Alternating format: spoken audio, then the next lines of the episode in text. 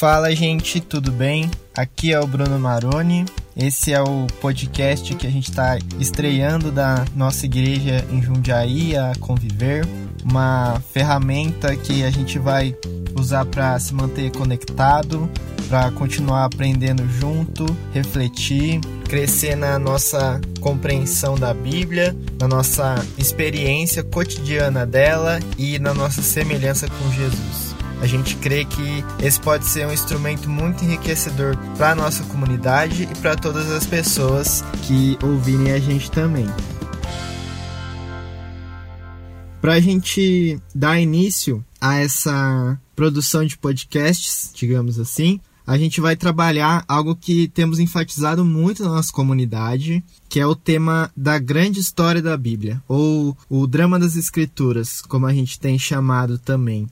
E esse primeiro episódio dessa série, o tema vai ser justamente esse: olhar para a Bíblia como uma grande história, perceber que ela é uma grande história que move a nossa vida por completo. A maneira como a gente age e interage com o mundo ao nosso redor. A gente vai perceber a vivacidade dessa narrativa bíblica. Então, primeira pergunta para a gente pensar sobre isso seria qual que é o papel das histórias e narrativas nas nossas vidas. E aqui eu quero ressaltar que as histórias e narrativas elas estão à nossa volta, estão ao nosso redor, circulam intensamente e fazem parte do nosso dia a dia. A gente, por exemplo, dificilmente passa de um dia sem assistir televisão, sem ver um filme, uma série, sem ler alguma coisa, seja algo na internet, um blog, um feed de rede social, é, algum livro, uma história fictícia ou não. A gente passa muito tempo nas redes sociais, a gente tem os stories que tem a ver justamente com isso, é, com comunicar a nossa vida com uma pequena história formando um arco narrativo maior. E essas histórias, elas são tão indispensáveis para a gente porque elas têm a ver com a nossa identidade. Quando a gente se apresenta, por exemplo, a gente conta uma história. Quando eu me encontro com alguma pessoa que eu não conheço, provavelmente, certamente, na verdade, eu vou dizer para ela onde eu nasci, de onde eu vim, qual a minha formação, quem é a minha família, onde eu estudei, o que, que eu faço atualmente e com isso a gente vai traçando uma história. Ou quando a gente se encontra cotidianamente para compartilhar sobre a nossa semana, contar algum acontecimento da nossa vida. Tudo isso acontece, opera através de histórias. Então significa que as histórias modelam as nossas identidades. E além disso, elas formam a maneira que a gente vai interpretar a realidade ao redor, que a gente está inserido elas ajudam a gente a encontrar sentido na existência e lidar com os múltiplos desafios da vida que a gente se depara a todo momento também. E essas histórias fazem com que a gente não responda automaticamente os acontecimentos da nossa vida, mas de alguma maneira encontre sentido neles e ajude a gente a caminhar.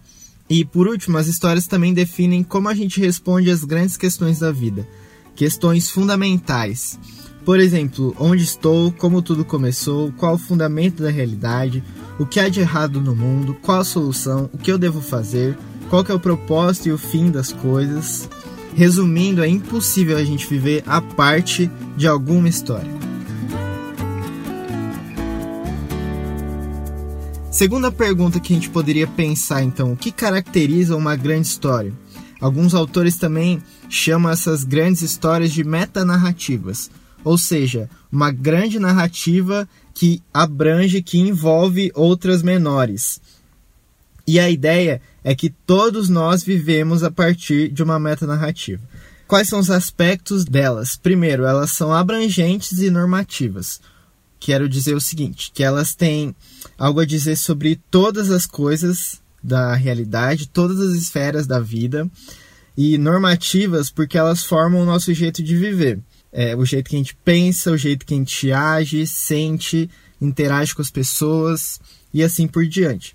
E algo muito importante que a gente precisa ter atenção e reconhecer é que essas grandes histórias elas circulam culturalmente, como a gente falou agora há pouco, através daquilo que se mexe na nossa cultura, através daquilo que a gente consome, e elas competem pelo nosso coração e a nossa imaginação, indicando o que é e como ser humano, ou seja, como ser pessoa aqui no mundo. A nossa vida acaba sendo um reflexo dessas histórias que a gente adota.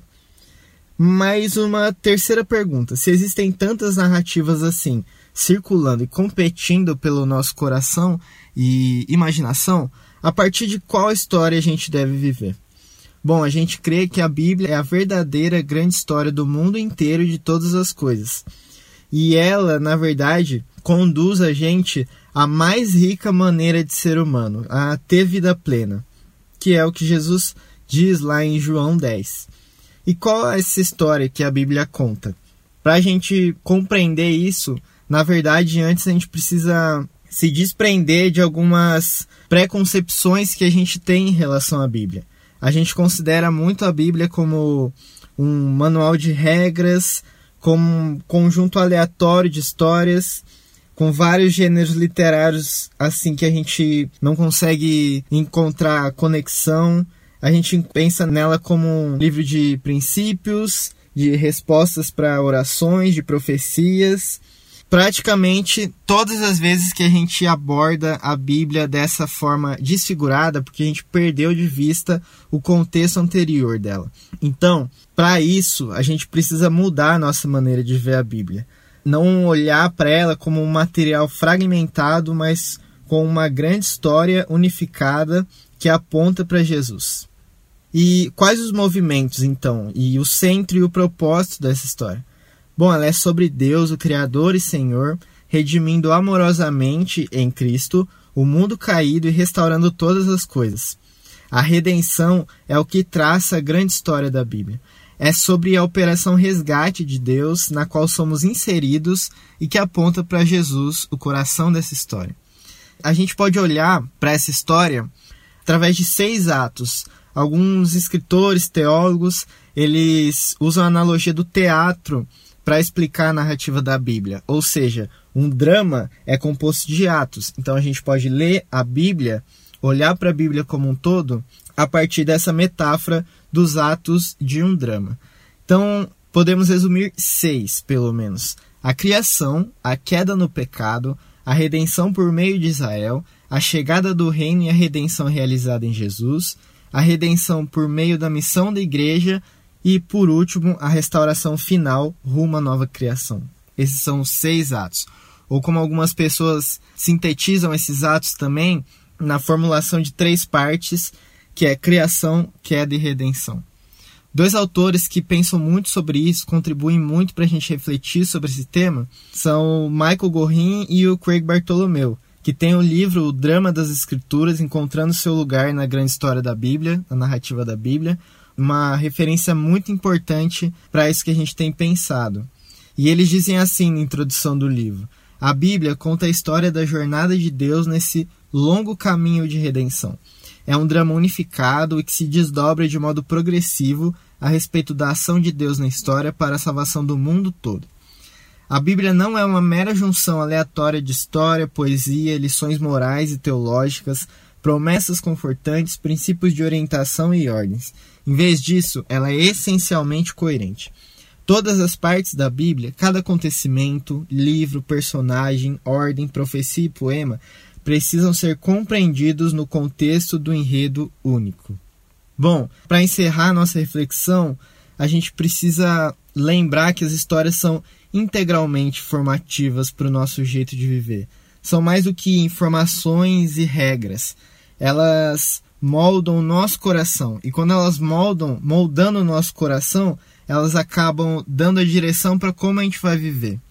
Olhando para a Bíblia, além de ser uma história que deve ser lida, é uma história a ser encenada por nós, para ser incorporada no dia a dia, no modo que a gente experimenta nossas rotinas, que a gente se relaciona com as pessoas, que a gente atua na cultura e na sociedade, que a gente é família, a maneira como a gente trabalha, estuda, o modo que a gente enfrenta, encara o sofrimento e também que a gente celebra a vida. Essa é a grande história que a Bíblia conta e uma história que a gente não só observa e lê, mas que a gente é chamado a viver também como igreja.